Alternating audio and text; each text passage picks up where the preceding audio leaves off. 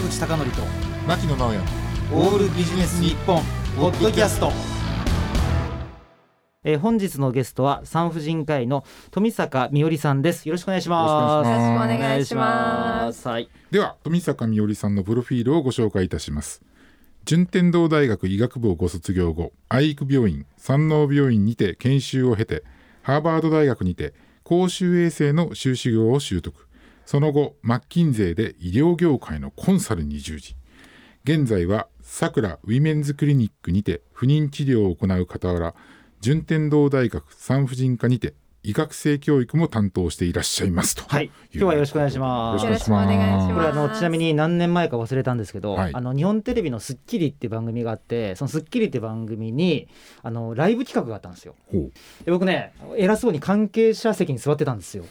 そうすると富坂さんが、うん。俺みたいな素人にですよわざわざご挨拶しに来てくれて「いやすいません。逆に失礼します」みたいな。いやいやいや、えー坂口さんはスッキリ歴すごい長いですからね。私はもう1年半ぐらいだったんですけど、あ坂口さん今も2020年もねずっとレギュラーコメンテーターされてて、やえ本当すごいなと思います。1年半でしたっけ？もっと長いイメージが。そうですね。多分2年弱ですね。大変じゃなかったですか？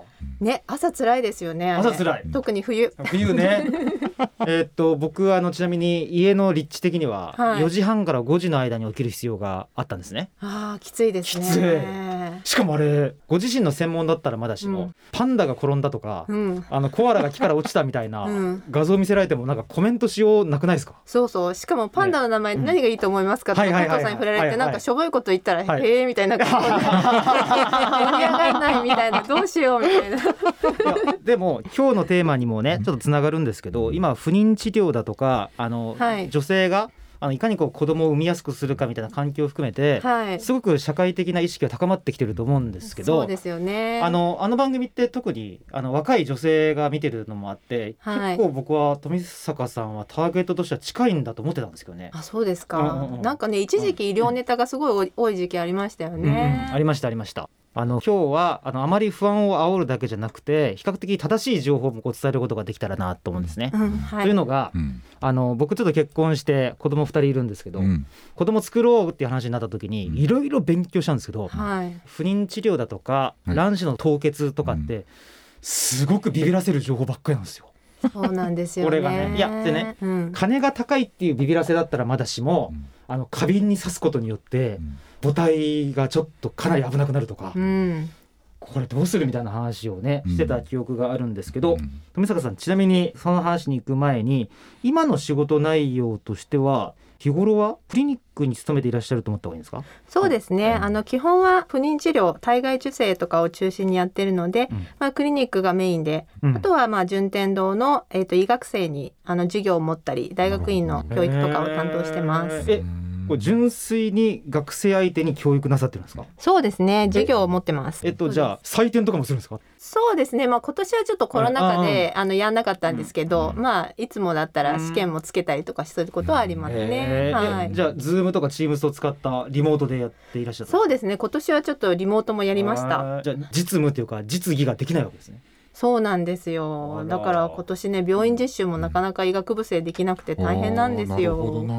ん。ねほら、うん。僕らのイメージだったはいはい。ら人文系のイメージがあるんで、うん。文献さえあれば大丈夫って感じがあるけど、医療とか、そうですね。実験があるような理系だったらそうはいかないですもんね。まあそうね。そうなんですよね。だから今年はね入院患者さんもなかなかこう面会とか家族ができないので、うん。結構皆さん大変な思いされてますね。ああの例えば死別とかの時に、うん。なかなかこう家族の方が寄り添うことができないのが話題になりましたけど、うん。出産の状況でも大変でしたよねなんかそうですね。旦那さんがなかなか会えないっていうのが。そうそう立ち会いができなくてね一人で頑張んなきゃいけないとかあって、うんしかも分娩台でマスクしてたりとかね本当いろいろあったのでそれはまあ大変だこれで。すね。はいちなみにはい私はねはい。PCR 受けてきたから立ち会わせてくれって言ったらどうなるんですか、えーとまあ、ちょっと状況にもよりますね、その時のコロナの、うん。はい、あとは病院の会員体制にもよると思います。なるほど、うん。ということはコロナ禍においては出産うん。寸前の奥様方はもう全て自力だけで頑張る必要があったんですね。うん、そうですね。あーやっなるほどな。ぱりね妊婦さんってやっぱり薬とかも使いにくいので、うん。万が一ねかかってしまうとね、はい。本当に大変なんですよね。うちの妻がそうだったんですが、うんあの必ずさすれって言うんですよ。はでさすって全然そこじゃないって言って逆に怒るんですが 帰ろうと思ったら見捨てる気かって言われて。ああ確かに確かになんとなくいなきゃまずいのかなってあったんですが、うんあの出産後もしばらく会えないでしょ赤ちゃんに。い。そうですね。のところであの昨今ですね10組に1組のカップルとか夫婦が妊娠できなかったりだとか問題を抱えてるっていったようなこう話題が流れること多いんですがあの富坂さんの専門は不妊治療っていうことなんですけどはい。そもそもこういくつかある分野の中で不妊治療をっていうのを選ばれたきっかけというか理由っていうか。そうですね、うん。まずなんか産婦人科を選んだのは、もうちょっと女性の医師が多いと患者さん的にはありがたいかなと思ったのが一つとあとは内科的なことと外科的なところ両方ができるので、うん。まあ、選んだというのと、うんあと不妊治療はすごく年々技術が進歩していて、こうやれることが年々すごく変わっていくっていうところがすごく魅力的で選びましたね。富坂さんちょっはい。と素人男性2人に説明していただくと、はい。はい。年々の技術進化ってどうはい。いう進化なんですか、例えばですね、ええ。やっぱりあの不妊治療の分野って倫理的な問題があるので、うん。技術的にできるからといって何でもしていいわけではないんですけれども、例えばですね最近ニューヨークのクリニックでは、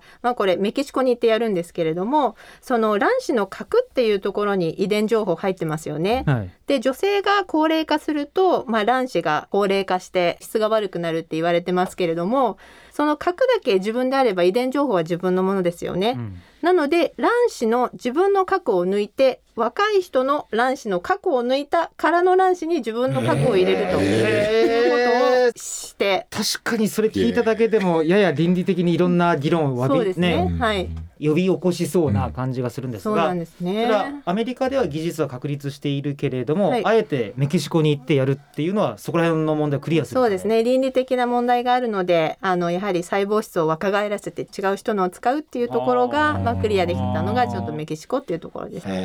すごいな。それすごいですね。ねまあ、言われてみればそういうのはあるかもしれないと思うけれど、うん。ちなみにあのよく10分の1のカップルがとかはい。夫婦があってあるんですが、はい。あの富坂さんから見ても大体それくらいの確率であまりこう小高にスムーズにはこう恵まれないような、そうですね。そうですね。そんな感じでうんまあ実際2018年で見ると、はい、16人に1人の子は体外受精で生まれた子なんですよね。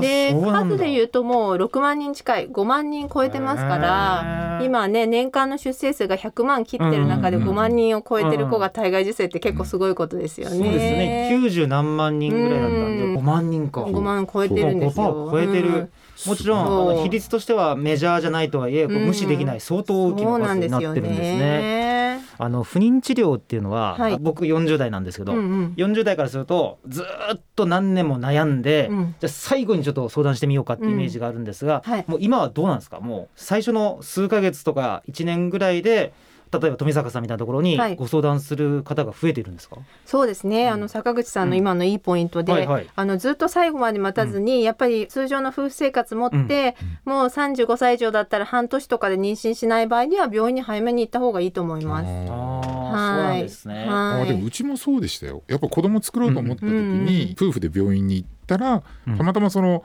私の家内の方にちょっとまあ問題があってっていうのがあって、うん。それでもう治療を始めたっていうのがありますうん。ね。はい。ということは今あの初婚年齢がどんどんどんどん上がっているということは35歳までから引き算して考えるとうん。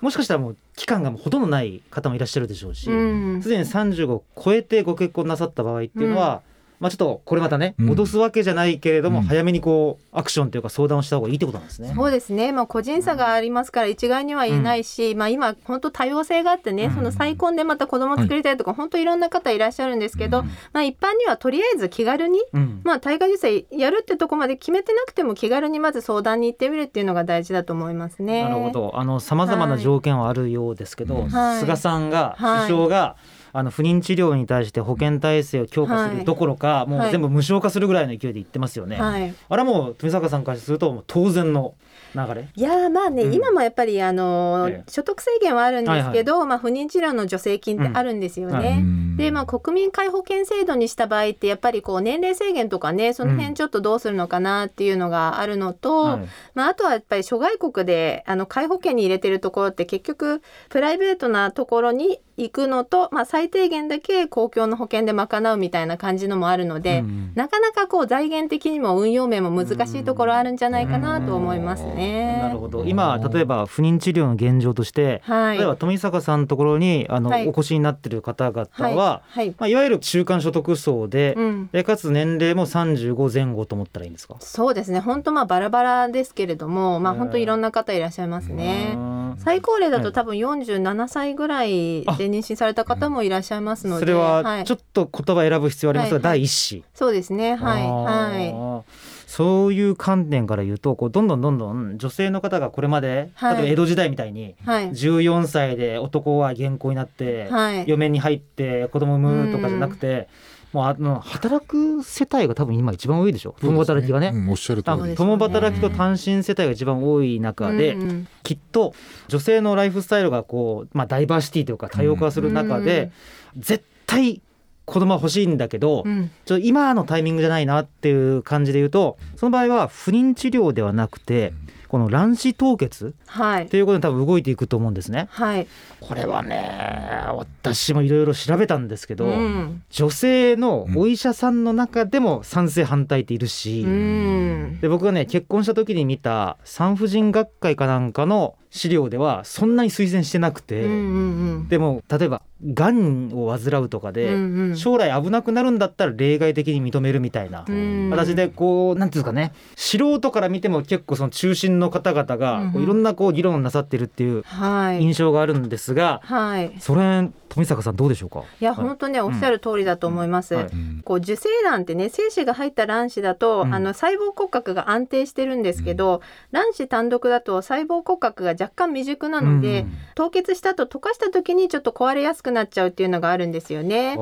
ただまあ年々技術が進歩していて、ええかつ結構アメリカのあの西海岸の、まあ、いわゆる IT 系の会社だともうあの福利厚生プログラムにこう卵子凍結っていうのが入ってたりして。えー、そうそう安心して一生懸命働いてくださいみたいなそうパッケージでもう一つの売りみたいな感じでね就職の時のパッケージに入ってたりもするんですよね。で日本でもねちょっとそういう動きがあるので、まあ、今後はちょっと盛んになっていくんじゃないかなとは個人的には思ってます。例えば外資系でね、ストックオプションが将来あるようだったらわかるけどすごいな。卵子凍結があるから20代を仮にハードワークで過ごしたとしても安心してくれと。そう。ちなみにある文化人の女性の方が30歳になるまでに女性全員希望者は卵子凍結できるようなうん。政策取れっていう人もいたんですが、と僕なんかするとちょっと傷つく可能性なんかあるのかなと思うんですけど、そこまでではないんですか？今そうですの技術で言うね、とまあ、おっしゃる通りで、ええ。やっぱりあの同意書見ると結構怖い合併症がいっぱい書いてあってねうんやっぱりあの針を、うんあのお腹の中にこう下から刺していくので、はい。まあ、出血とかねやっぱりあの血管傷つけるリスクっていうのはあのゼロではないんですよね。うんうんうん。うんまあ、そういうところがちょっとリスクかなとは思いますけれどもね。はい、富坂さんその技術も毎年毎年安全になっているっていうか進化をしていってるんですか？そうですねもういろんなあの会社がしのぎを削ってあの新しい機器を開発してますので、まあ、そういう意味では毎年毎年安全になってはきてると思います。なるほどはい、あのこのリスナーの方はうん初めて聞く言葉と思うんですけど、うん社会適応のはい卵子凍結っていう言い方をするんですよね。はい、そうですね。あの要するに今すぐじゃないんだけど、うん将来の子作りのためにうん若い時の卵子を冷凍保存しておきたい。そうです。はいなるほ。ど。それって富坂さんの肌感覚でも増えてる感じあるんですか？そうですね。あのうちのさくらウメンズクリニックも最近始めましたし、はい。まあ今まではねやはりあの坂口さんおっしゃるように、まあ産婦人科学会のまあ方針もあって、いわゆるがんとかの医学的適用っていうのがメインだったんですが、まあぼちぼちですねクリニックでも社会的な卵子凍結をやるところが出てきてます。うん。ただまあビジネスサイドの話だけで言うと、結局卵子凍結の場合ってみんないつ取りに来るかわかんないので、こう卵子を凍結してる液体窒素のタンクがどんどん増えていくのでね。なるほど。例えばさっきおっしゃってたみたいに全員をやりましょうとか言ったらどこにその卵を保存するの？っていうことはありますよね。あれなんか以前、うちの妻と検討した時には、うん。えっと1年間延長すればするほど追加料金がかかるんですよね。そうですね。確か、はいまあ病院によるでしょよるでしょうけど、5万とかはい。10万とか、これ富坂さんあの一般的な卵子凍結ってどはいれくらいで値段としては可能なものなんですか、えっ、と大体まあ30万円から50万円ぐらいはかかると思います。なるほど。はいということはまあもちろん安くはないけれども、はい未来の命を考えると、はいま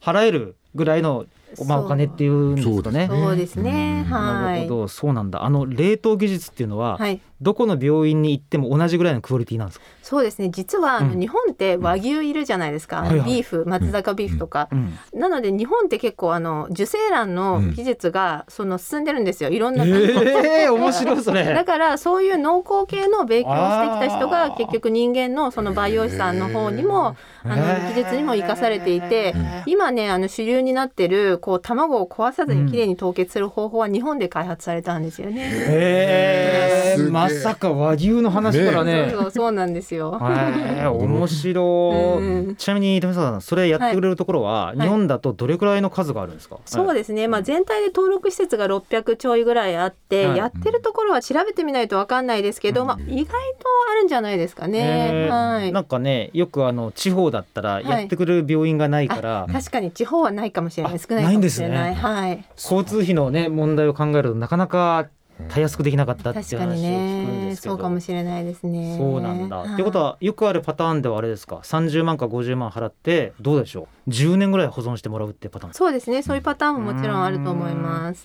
はい。これあの時とね、うん。場合によるし、うん。女性のこうコンディションにもよると思うんですが例えば20代後半とか30代前半の方が卵子凍結をして5年後とかだったらどれくらいの成功確率になるえーっとですねそれはまた複雑でちょっとやっぱり男性の精子を入れるのでその男性側の要因とかそういういろんなものがちょっと加わってくるので、はいはい。ちょっとね一概には何とも言いにくいんですが、ええ。まあ、一般的な受精卵でやる体外受精よりはちょっと成功率が低くなります。あ。でもちょっとだけ、それはいそうなんです。それでも結構ね、ええそれで生まれてる赤ちゃんも最近出てきていて、へー。ということはちょっと変な言い方なんですが、はい。その子供からすると、うん。お母様の昔の卵子を使って今生まれたってことなんでしょそうそうなんです。へー。で実は受精卵の周りにもねすごいなんか年齢があの上がってから産むっていうのがね結構あるんですけどあれもね、受精卵は実はもう結構前に保存してるものだったりするので、はい。こう液体窒素の中で眠ってた卵を取り出して戻したみたいなケースも結構ありますね。あーなるほど。あとちょっと聞いていてドキッとしたんですけど、はい。